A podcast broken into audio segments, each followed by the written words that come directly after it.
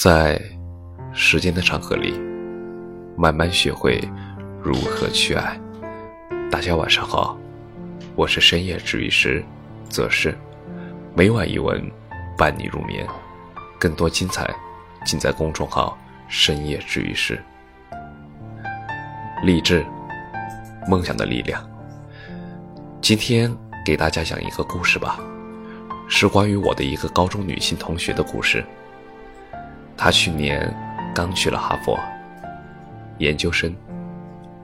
我高一的时候，坐我前面的女生跟我成为了好朋友，天天念叨着要去哈佛。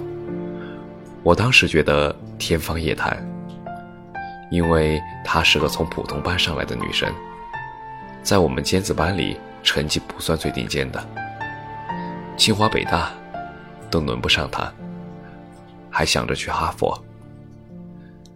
我并没有说出口去打击他，我说：“嗯，有个目标挺好的，你准备出国也该有个目标。”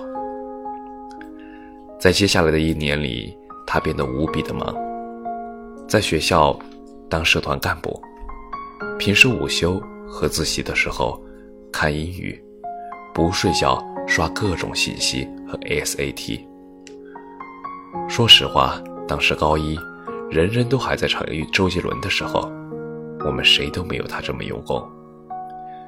可是我们依旧是全班最棒的那批学生，也觉得自己不用那么努力。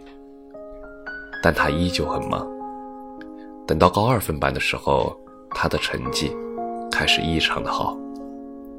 碰到我的时候，还会去说哈佛的事，但我。仍然没有当真。最后，跟我想象的一样，他只是一个普通的成绩优异的高中生，连哈佛的边都碰不着。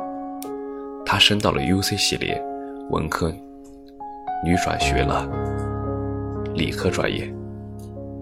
接下来的这几年，我几乎跟他断了联系，低调的不能再低调。直到后来，他升到了哈佛。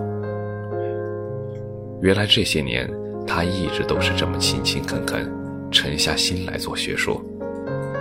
当其他人都翘课周游世界，或者打工赚钱，或者去当交际花，又或者去那样买买买，他就兢兢业业的在实验室里做项目。他是 UCSD 荣誉毕业生。说实话，他并不是我见到的。最优秀、最聪明的、最伶牙俐齿的人，甚至连前十都没有，但他还是那个最踏实、最努力、最敢想敢做、最有拼搏精神的人。我在想，梦想的力量真可怕。他坚持了七年的哈佛，终于实现了。别人觉得他很光鲜，而我看到了他这一路的艰辛。和孤独，梦想总是遥不可及。有多少人半途而废？有多少人望而却步？我们都输给了自己勇敢的心，还有坚定的信念。埋头干吧，不要理会别人怎么说。加油！